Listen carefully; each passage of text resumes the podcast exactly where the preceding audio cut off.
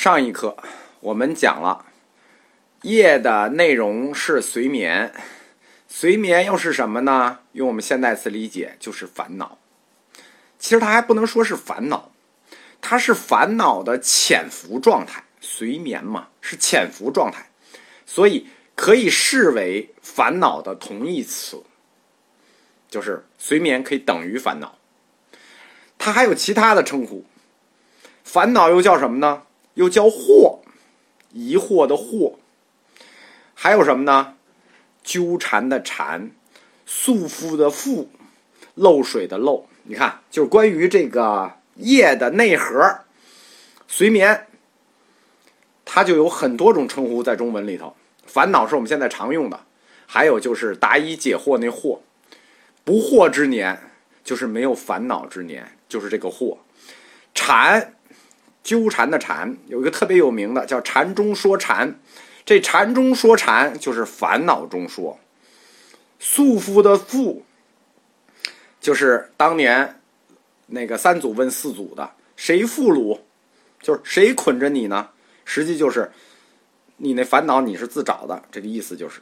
还有就是齐那教常用的那个词，就是漏水的漏，漏和遮这组关系。我们前面在讲集体开始的时候。讲到阿毗达摩论师，就用“漏”这个词，叫“诸漏之音”谓之极。所以说，这个这个就是我们理解佛教中文的时候，它概念性的那种那种有经常很乱，原因就在这里。它大量的词指着同一个意思。我们开课的时候就谈过，随眠、烦恼、惑、缠、缚、漏都一样，都指这个。随眠可以指的范围其实非常广。包括一切世俗精神，诸如就是说，他他就是所有精神状态的都可以被随眠指出来，就是烦都这些都是烦恼。比如说，本能的欲望、情绪、情感、思想观念，就是你精神里头的那种状态，都可以称之为烦恼。最重要的是三个，最重要的随眠是三个啊，叫做贪嗔痴，这个很重要了。这就是著名的三毒嘛，贪嗔痴，就是说你你的根本烦恼。这个原来我那个师傅普通话不太好，每次说我就贪嗔痴，然后老听不见那个嗔字，老听着是贪吃，我就奇怪，我这我怎么贪吃了又？然后这个在贪嗔痴三毒上，再扩大三个，叫慢见疑，这样就变成六种了。这六种叫佛教的根本烦恼啊，六种烦恼，六种随眠。贪嗔痴大家了解，呃，这个就不用解释了。贪嗔痴，慢见疑是什么东西呢？慢，傲慢。这个傲慢有两种，这个我们就不不不说了啊。还有一个见，见是什么呢？是非佛教的观点。还有一个呢，疑，什么是疑呢？是对佛教观点的怀疑和犹豫。所以贪嗔痴可以指普通人，普通人你贪嗔痴。对，这普通人都跑不了，肯定贪嗔痴啊，对吧？贪吃也是跑不了的。慢见疑，这实际是主要对佛教信徒的慢。这种傲慢，我们说两种，一种就是我觉得我的理论是正确的，你们是错误的，这就是一种慢；还有一种就觉得我信佛，你不信佛，这是一种傲慢。见非佛教非佛教的观点，疑就是对佛教观点的怀疑。但是慢见疑不常提，为什么呢？因为每个教派和每个教派的观点啊，它有冲突，所以说这个这个就不常提这个慢见疑。所以大家常听的是贪嗔痴，贪嗔痴慢见疑这六种呢，就叫根本烦恼。以此为标准呢，其实还有很多种分类，就是对随眠或者烦恼还有很多种分类。以这六种根本烦恼的分类呢，就形成了佛教自己的心理学体系。因为它都是指精神范畴的嘛，世俗精神范畴的。这样，我们综合俱舍论的话，就是烦恼或者说随眠或者说惑，是决定众生各自出身、经历、生活以及现代状态种种差别的根本原因。业只有在这种烦恼的作用下，才会引起相应的果报。哎，众生不同，就因为烦恼不同，大家懂吗？虽然这段话说的很长，总结出来就是这句：众生不同，是因为烦恼不同。业和业力，它其实只是思想行为的一种抽象力，就是力嘛，牵引力；业孤立的，只有烦恼才让这种思想行为具有了内容，或者说，只有烦恼才真正赋予了业的内涵。什么样的烦恼对应什么样的业？烦恼是业的内核，或者说业和业力，它只是一种承载和牵引力。业是承载，力是牵引力。业力就是一辆车，它运输的烦恼，它运输的货，它运输的随眠，才是这个世界众生不同的根本原因。就是简单说啊。业就是装着炸药的车，烦恼就是炸药。如果撞上你了，那就叫报应。更准确的说，世界众生以其他流转的差别，就是众生因何不同，包括流转的这种差别，是由业和烦恼共同作用的结果。就是得有车，还得有车上的炸药，共同作用的结果。业与烦恼就是这个世界众生的共同本源。当然了，我们得说，这人的心里也不能都是烦恼，对吧？不能你有哪个念头都叫烦恼，那你这烦恼太多了，你烦恼不过来。所以呢，就是不是所有的念头都叫烦恼的，而且所谓烦恼，它是针对清净而言的。你光有烦恼，你没有对比，怎么就叫烦恼？它针对清净，这个清净就是佛教追求的理想状态，或者说，呃，这个出世状态。而烦恼，则是典型的世间的标志。你只要是人，你在世间，你的典型标志就是有烦恼。呃，除非二傻子。而且，大家要注意啊，烦恼这件事儿，我们说烦恼基本上泛指了一切精神活动了，已经一切精神念头都叫烦恼了。所以说，你这一切精神的烦恼，它也有属性。首先，我们前面提了。烦恼是世间的标志，就是你只要是人，你在世间你就起念头，你有烦恼是你世间的标志。既然是世间的标志，那你必然就要被世间的道德观念所考察，就是你这念头到底符合？就你只要在世间，你这个世间道德就得看你这念头对不对。这样被世间道德观念一考察，烦恼的属性就分出来了。什么意思？有善的，也有恶的。有善烦恼，也有恶烦恼的区别。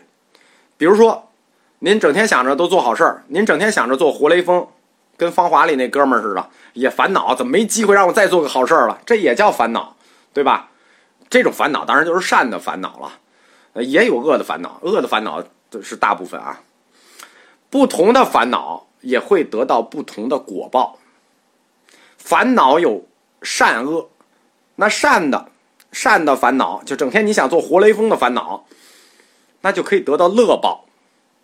善行，那称之为什么呢？这个善行的报是什么呢？福报啊，对吧？你有善行肯定是福报啊。那福报叫什么业呢？那肯定就是福业了吗？福报就是福业吗？那恶没得说了，你只能得苦报，你也只配得苦报，对吧？这个，所以恶行那就得恶报，那。就叫非福业，对吧？它不叫恶业，它叫非福业。善行叫福业，恶行叫非福业。善行善报福业，恶行恶报非福业。但是还有一种呢，出家修行，他达到了相对的清净成就。我们说嘛，烦恼是相对的，还有清净啊。他达到了相对的清净成就，他就会脱生于。色界天和无色界天，他跟我们不一样了。我们那个六道轮回，这个都是在这个人人道、畜生道里头来回走，小动物道里来回走。人家就在色界和无色界天了。那这种果报叫什么呢？叫不动业。我们在前面讲那个不动地的时候，已经提到过这个不动业了，就是最初几课。